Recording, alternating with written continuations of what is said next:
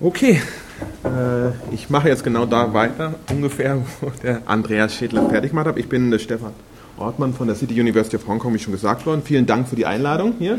Äh, freut mich sehr, dass ich hier vortragen kann. Leider muss ich erstmal entschuldigen, die ganzen Slides sind alle auf Englisch. Ja, und ähm, gut. Der äh, werde den ersten Teil etwas kurz kürzer machen, weil es ja genau da äh, ansetzt, wo der Andreas Schädler jetzt gerade ähm, drüber geredet hat. Äh, und, und, danach werde ich, ich möchte einen Bezug herstellen, dass man Autori Wahlen in autoritären Regimen auch mit der Art der Parteien verbinden sollte, dass man also nicht ähm, gerne, also also dass das auch eine Bedeutung hat, dass ganz wichtig ist, dass man mit welchen Parteien in, in welchen Regimen das stattfindet. Und dann schaue ich mir drei, habe ich mir drei Länder angeschaut, in denen eine äh, leninistische Partei äh, Wahlen durchführt und die sich aber ganz unterschiedlich konstituiert konstituieren. Ah, Entschuldigung. Ähm, eine davon ist Multiparteienregime und die anderen beiden sind Einparteienregime. Ähm, insofern mache ich da etwas, wo der Andreas jetzt das nicht gemacht hätte. Ähm, aber ist, ich finde, das ist in dieser Frage relevant wegen, der Einpartei, wegen dieses leninistischen Charakters. Und dann will ich noch ein bisschen darauf hinweisen, wenn noch Zeit ist, ja, dass diese Regime neben den Wahlen gleichzeitig ähnliche Institutionen kreieren, die eigentlich die, diese Funktionen dann auch erfüllen sollen oder die ein bisschen die Korruption, Kooptation mit integrieren sollen. Okay. Ähm, darauf werde ich jetzt gar nicht eingehen. Das überspringe ich einfach die Bedeutung von Institutionen. Möchte aber jetzt genau darauf hinweisen, was ich ähm, sehr relevant finde, ist die, eine Unterscheidung von Macht im, in autoritären Regimen. Und zwar, wenn wir jetzt ähm, nach Michael Manns Unterscheidung von despotischer und infrastruktureller Macht unterscheiden. Und diese Unterscheidung ähm, hilft uns, und ich finde auch in Hinsicht auf die drei Säulen vielleicht, ein bisschen ähm, weiter, wie man das Ganze integrieren kann und die Bedeutung von Wahlen festzustellen. Ja. Ähm, despotische Macht, das wäre so ein bisschen die Repression, die, die, die Nutzen von Gewalt, um die Ziele zu erreichen und die infrastrukturelle Macht ist mehr die Fähigkeit, die Gesellschaft zu penetrieren, zu, in, äh, zu kooptieren. Also das wäre die Kooptation.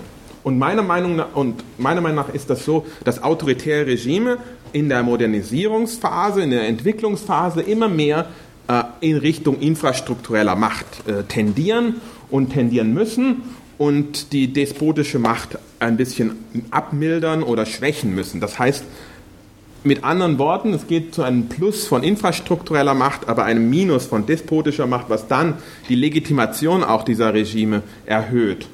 Ähm, das habe ich jetzt noch nicht genau ausgearbeitet, aber ist mir der Gedanke vorhin gekommen aufgrund dieser drei Ebenen. Ja? Ähm, drei Säulen. Äh, die, weil, weil autokratische Strukturen machen es eigentlich prinzipiell relativ schwierig, die wirkliche Kooperation von Sozi sozialen Akteuren zu bekommen. Ja? Und ähm, die, die, die, diese, die Wandlungen, die, die in der wirtschaftlichen Modernisierung stattfinden und die die Gesellschaft radikal verändern, die machen eigentlich diesen, die, die zwingen autoritäre Regime eigentlich schon fast dazu, solche nominell demokratischen Institutionen zu schaffen. Ähm, ein, demokratische Wahlen also zwar freiwillig oftmals eingerichtet, weil sie Nutzen gesehen haben, aber der Nutzen ist nicht gerade, ähm, also mit anderen Worten, äh, die, die, die, die Wandlungen in der Gesellschaft zwingen die autokratischen Regime oftmals, solche Institutionen zu schaffen. Ähm, um die Macht zu verstärken und um auch sich zu sichern. Also eine Abschaffung von Wahlen zum Beispiel würde eigentlich äh, ein Abschwächen der infrastrukturellen Macht führen und damit einen, eine sehr hohe Kosten mit sich bringen. Und deswegen wird es eigentlich sehr selten gemacht. Ähm, ja. Ähm, genau, ich habe das jetzt schon gesagt, die, äh, die, die höhere infrastrukturelle Macht führt zu einem Minus an despotischer Macht und deswegen wird ein neues, eine neue Balance zwischen diesen beiden geschaffen. Also man versucht, man, autoritäre Regime werden natürlich nicht die, äh, äh, die, die, despotische Macht aufgeben wollen, aber in, in diese Richtung gehen. Und deswegen gibt es da immer ein Potenzial, dass diese Regime in Richtung einer Demokratie wandeln. Und ähm, ich werde es auch ein bisschen noch hindeuten. In, Im Falle von Singapur gibt es da einen äh, Wandel in Richtung Demokratie, auch wenn das noch sehr weit davon entfernt ist. Ja. Also, äh, in, nur in Bezug auf Wahlen in autoritären Regimen, ich will mal ganz kurz darauf hinweisen, welche dieser Vorteile es gibt, die schon auch teilweise angesprochen sind, worden sind. Es geht darum, bei Wahlen in autoritären Regimen, dass sie gegen interne und externe Gefahren ähm, schützen sollen, ähm, wenn man diese herausfinden kann. Ähm, sie kann die meisten Leute erreichen, also viel, die Leute, die Bevölkerung eigentlich wird komplett angesprochen und dadurch kann man Informationen über die Bevölkerung sammeln. Ähm, man kann durch Wahlen herausfinden, wo man intern ähm, Geld geben muss oder andere Vorteile, also wo man Konzessionen machen muss. Äh, dann hilft es auch, die äh, mögliche äh, Gegner zu kooptieren, indem man sie einbindet. Wahlen werden als legitimes äh, Mittel ge geschaffen und Oppositionelle sehen oft Wahlen dann als ein, wenigstens eine Chance daran teilzunehmen, weil sie sonst werden sie bekommen sie Repression, aber hier Wahlen haben endlich mal eine Chance, etwas teilzunehmen. Ja? Und äh, die meisten nutzen das, äh, auch gibt es Leute, die das nicht nutzen und sich dem entziehen, aber die werden oft isoliert und dadurch, dass man einen legitimen Wert geschaffen hat, ähm, fühlen sich diese ähm, ja, wird die Opposition eigentlich gesplittet zwischen denen, die das ablehnen, an diesen autoritären Wahlen teilzunehmen und diesen, die daran teilnehmen wollen und diese ähm, und, oder da Nutzen dran sehen können. Und das schwächt eigentlich die Opposition. Ja. Und gleichzeitig äh, schafft dieses, äh, die Wahlen aber auch Legitimität für Teilnehmende in diesem, im System, weil, man da, weil diese einzelnen autoritären Leute, also die einzelnen Führer in diesem Regime, wenn sie höhere Wahlzustimmung bekommen, dann auch eine höhere Zustimmung haben. Also hier Legitimität nicht für das System selbst, sondern für die einzelnen Teilnehmenden. Das ist besonders wichtig in solchen autoritären Regimen wie äh, China und Vietnam, wo Wahlen ja nur in Einparteienstaaten stattfinden. Aber dieser einzelne Führer, wenn er höhere Zustimmung bekommen hat als ein anderer, hat dadurch eine ähm, größere äh, Machtpotenzial. Ähm, ich sehe Wahlen eigentlich ganz wichtig auf einer äh, Skala von gar nicht kompetitiv bis sehr kompetitiv. Dann sind wir in der Demokratie natürlich, ja. Ähm, aber es gibt ja auch sehr autoritäre Regime, die kompetitiv autoritär sind. Ähm, aber es gibt und auf der anderen Seite gibt es solche Wahlen, die überhaupt nicht kompetitiv sind. Nehmen wir mal Nordkorea als Beispiel. Ja. Ähm, da sind Wahlen ja eigentlich nur da, damit man zeigt, man ist dem Führer treu. Ja. Ähm, Jetzt sind diese Wahlen nicht besonders äh, nützlich, meiner Ansicht nach, sondern je kompetitiver Wahlen werden, das ist so meine Hypothese. Und ich bin noch nicht so weit, dass man das jetzt wirklich belegen kann, aber ähm, so meine Annahme jetzt, das äh, sind die Wahlen nützlicher für das Regimeerhalt, für ein autoritären Regime. Also bis zu dieser Grenze, wo sie dann zu einer Gefahr werden. Ja? Also wenn sie überhaupt nicht kompetitiv sind, sind sie nutzlos. Aber sie müssen eine gewisse Kompetitivität haben, um wirklich einen Nutzen für das autoritäre Regime und für den Machterhalt zu bieten. Ähm, weil nämlich, wenn es dann zu kompetitiv wird, dann gibt es nur die Gefahr, dass man entweder eine Wahl stehlen muss oder die Demokratisierung akzeptieren muss. Ja? Und weil man dann wieder zu der Gefahr läuft, dass man Macht abgibt, indem man äh, diese infrastrukturelle Macht, die man gewonnen hat, durch eine Wahlstehlung eigentlich wieder verlieren wird. Ja. Interessanterweise, und so mein, mein, mein eigentlich dieser zentrale Aspekt, das in meiner vergleichenden Studie rausgekommen ist, sind die Wahlen dieser drei autoritären Regime. Und ich vermute, ich weiß jetzt nicht, wie es mit anderen Wahlen ist, sind aber immer kompetitiver geworden über die Jahre hinweg. Ja. Interessanterweise. Hm. Noch ganz, ich ho hoffe, dass das nicht zu zu intensiv viel Zeit kostet, sonst mache ich das ein bisschen schneller hier. Ähm, die, der, der, Unterschied zwischen zu anderen Parteisystemen und als äh, und zwar China, Vietnam und Singapur haben eigentlich leninistische Parteien, die an der Macht sind. Ich würde, würde es gern verteidigen, auch wenn in Singapur die Frage kommt, ist sie wirklich leninistisch? Ja, ähm, das würde ich äh, im, im Fragerunde beantworten. Äh, nur eine, ich habe auf Lustig 1977 zurückgegriffen, der hat institutionelle Komponente, intellektuelle Komponente und soziologische Komponente aufgefasst, was die Organisation dieser Partei ausmacht. Ähm, wichtig ist, institutionell ist demokratischer Zentralismus, also eine kleine, enge Elite, eine große Basis, eine uni, äh, vereinigte Organisation, sehr selektiv und in der Theorie keine internen Frak Faktionen und sehr große organisationelle Stärke. Das heißt, es wird eine Entscheidung gefunden und die wird dann implementiert. Keiner darf widersprechen, es muss durchgeführt werden. Ich weiß nicht, das werde ich jetzt auch nicht genau ausarbeiten.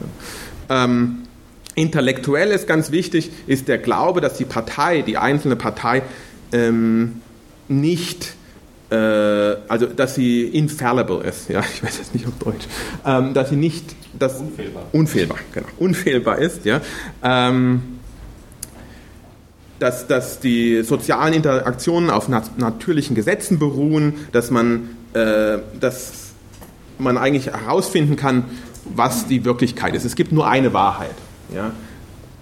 Äh, man hat in, in der, in der, in, für die leninistischen Parteien ist eigentlich generell meiner Ansicht nach eine Veränderung stattgefunden.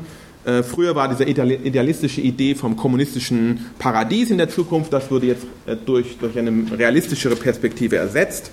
Ähm, jetzt glaubt man an ein technokratisches, depolitisiertes Entscheidungsfindungsprozess. Also man basiert auf Technokratie. Die Vision ist äh, sozusagen Technokratie, Pragmatismus und so. Ähm, soziologisch gesehen ähm, tut die äh, Partei eigentlich alle sozialen Gruppen in der Gesellschaft mit integrieren. Das heißt, Opposition darf nicht existieren oder kann nicht existieren äh, oder zumindest sollte nicht existieren, wie in Singapur, wo sie es gibt, aber immer delegitimiert, delegitimiert wird. Ähm, und die Partei repräsentiert den Staat. Also keinen unabhängigen Aktivismus. Hm, ich habe schon erwähnt, der, der kommunistische Ideologie wurde mit Pragmatismus ersetzt, äh, wirtschaftlicher Wachstum wird hervorgehoben und jetzt sind Wahlen besonders wichtig, um die Kapazität des Staates zu erhöhen.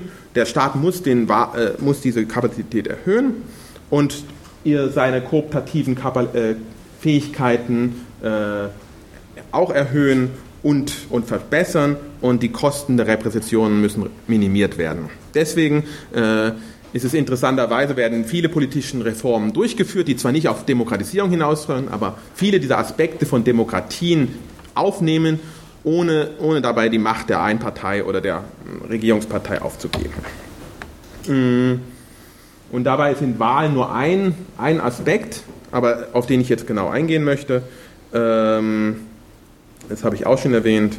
Die Opposition ist delegitimiert und Wahlen helfen, in, besonders in diesem Fall ist, ist besonders hervorzuheben, dass, dass hier Konflikte zwischen Fraktionen, die eigentlich nicht existieren sollten, aber dennoch existieren, in leninistischen Regimen durch solche Wahlen, äh, auch wenn nur eine Partei zur Wahl steht, äh, gelöst werden können ähm, oder zumindest beigeholfen werden, wenn oftmals mehr als ein Kandidat eintritt, wie zum Beispiel in Vietnam das der Fall ist. Ja?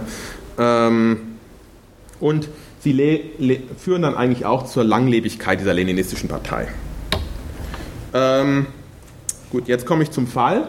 Ähm, in der Singapur ist es die PAP, die, People's Action Party. In, in Vietnam ist es die Vietnamese Communist Party und in China ist die Kommunist, Kommunistische Partei Chinas. Ähm, alle diese drei sind so nach diesem Prinzip des demokratischen Zentralismus, der haben ein Zentralorgan, die entscheidet alles und ähm, die Implementation wird durch Grassroots Organizations nach unten hin ähm, implementiert. Also äh, in Singapur ist der Unterschied, dass die äh, Organisation der Partei weitestgehend ent, äh, entparteisiert ist, also aus der Partei rausgenommen ist, nicht in der PAP drin ist, aber dennoch äh, nur der PAP treu ist. Aber das ist ein ziemlich komplexes Aspekt. Ja. Sie sehen, unterscheiden sich auch in, in sehr stark in der Größe der ähm, Singapur ist ja nur eine Stadt. Äh, Vietnam ist nur so groß wie eine von den chinesischen Provinzen. Ja, also große Unterschiede. Und natürlich ist China und Vietnam kommunistisch, zumindest offiziell noch, und Singapur ist ein kapitalistisch, staatskapitalistisches, kompetitives, autoritäres Regime seit 2011. Ähm, vorher nicht kompetitiv. Ähm, alle, alle drei Länder haben Wahlen, wobei Singapur Nationalebene, Wahlen auf nationaler Ebene hat, ähm, die nach dem Westminster-Modell mehr oder weniger stattfinden ähm, und damit auch ziemlich nah an der Demokratie sind ja, und auch multi, mehrere Parteien zumindest äh, zulassen und auch teilweise äh, und die auch teilnehmen an den Wahlen und auch teilweise gewinnen können, aber nur in ganz kleinem An Anzahl. Ja. Ähm, in Vietnam hingegen sind, werden alle, alle Ebenen der Regierung zwar gewählt, aber von der äh, Kommunistischen Partei natürlich be, äh, bestimmt. Die ähm, dann die Kandidaten auswählt, wer dann teilnehmen darf. Das ist praktisch von der Kommunistischen Partei. Nicht alle sind Parteimitglieder. Sind immer eine gewisse Anzahl. Ein Ziel ist so 10% sollten nicht Parteimitglieder sein.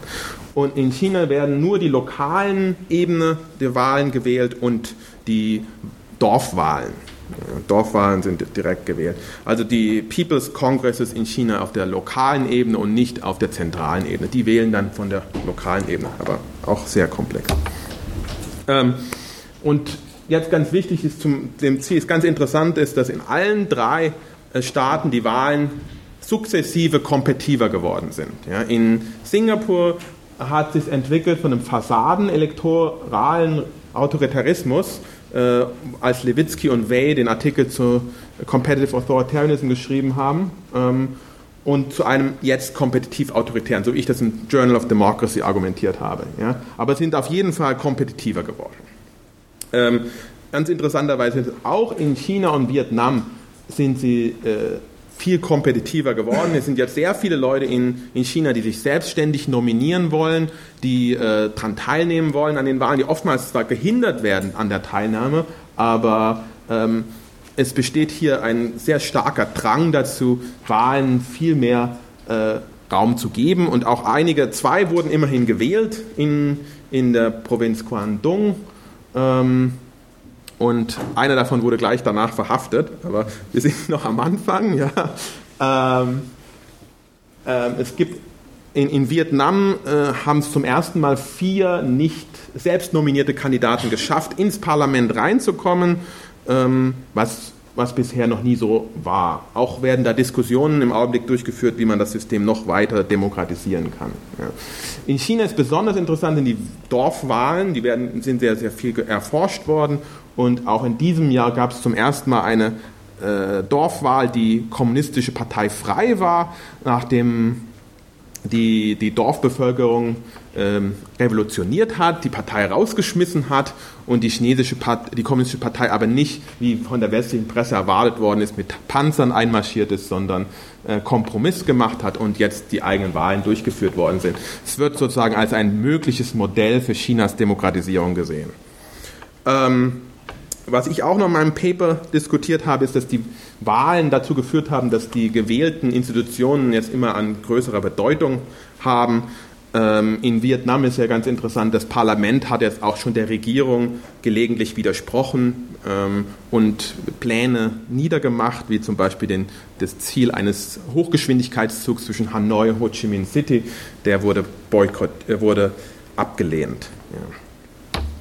Ähm, in Singapur war es ganz spannend. Die, letztes Jahr gab es eine Wahl zwischen, zu, zum Präsidentschaftskandidaten, der zwar nicht, die nicht parteiisch ist, weil alle Kandidaten nicht Parteimitglieder sein dürfen, aber der Parteikandidat, äh, unterstützt von der Regierungspartei, ist der Tony Tan, ähm, hat nur ganz knapp mit ein, noch nicht mal einem Prozent Mehrheit gewonnen, was schon darauf hindeutet, dass in Singapur eine sehr starke Aufsplittung von verschiedenen Gruppen stattgefunden hat aber auf die ich auch in der Fragerunde eher eingehen kann. Aber es ist ganz spannend gewesen. Es gab keine Zweitwahlen, er ist jetzt im Amt aufgrund dieses weniger 1%. Ja. Ähm, für die kommunistischen, für diese hegemonialen Parteien in, äh, Singapur, in den drei Ländern tut diese, ist diese erhöhte Kompetitivität natürlich ein Problem für die ideologische Hegemonie, weil die ja diese einmalige Wahrheit zu finden jetzt äh, immer mehr in Frage gestellt wird. Ähm, und daher haben Wahlen dieses, dieses Double-Edge, den zweischneidiges Messer für diese Regime noch stärker als für alle anderen, äh, anderen autokratischen Regime. Ähm, und deswegen haben äh, diese leninistischen Regime dann auch die Wahlen auch sehr stark eingeschränkt, was man eigentlich meiner Ansicht nach ganz interessant ist, dass man die Wahlen, man viele Mechanismen finden kann, womit man Wahlen noch trotzdem den Nutzen rausziehen kann, aber viele Sachen einführen kann, um diese, die Gefahr der, des Machtverlusts einzuschränken. Ich habe jetzt nur mal ein paar aufgelistet. Ähm, man macht Gruppendistrikte, um, um Opposition schwerer zu machen, zu kandidieren. Äh, man man macht Prä äh, Vorselektion von Kandidaten, wie das in Vietnam gemacht wird, äh, um, um irgendwelche Leute rauszuholen, die man nicht haben möchte. Und Gerrymandering, dass man die Distrikte so zieht, dass man auf jeden Fall immer gewinnt. Das wird ja auch in den USA immer gemacht. Ja, ja. dann ähm, ganz kurz noch, ich glaube, ich bin schon in der Zeit jetzt auch schon wieder am Ende oder so. Ja. Genau drauf. Gut, also noch ganz kurz. Ähm, es gibt, man, man hat versucht, dadurch noch äh, Alternativen zu finden, äh, indem man andere Mechanismen macht, um die Bevölkerung, die Stimme der Bevölkerung zu bekommen als Wahlen, wie Petitionen, äh, Konsultationen mit der Bevölkerung, ähm, Organisationen auf der Grasebene, nein, Grassroots-Ebene, ja, ähm, um einen gewissen administrativen Staat zu machen, der technokratische äh, Entscheidungen treffen kann. Also ähm, Wahlen stattfinden lassen, aber lieber auch zusätzlich noch andere Mechanismen, dass Leute Mitsprache haben. Aber meiner Ansicht nach und auch äh, wie man sieht an der stärkenden Kompetitivität haben diese alternativen äh, Mechanismen nicht dieselbe Fähigkeit wie Wahlen, äh, diese Fähigkeit, diese infrastrukturelle Macht des Regimes zu erhöhen. Okay, abschließend, äh, wenn ich äh, ist zu sagen, dass die Änderungen der Modernisierung dazu geführt haben, dass leninistische Parteien immer mehr Wahlen benutzen tun und diese auch immer kompetitiver werden. Ähm,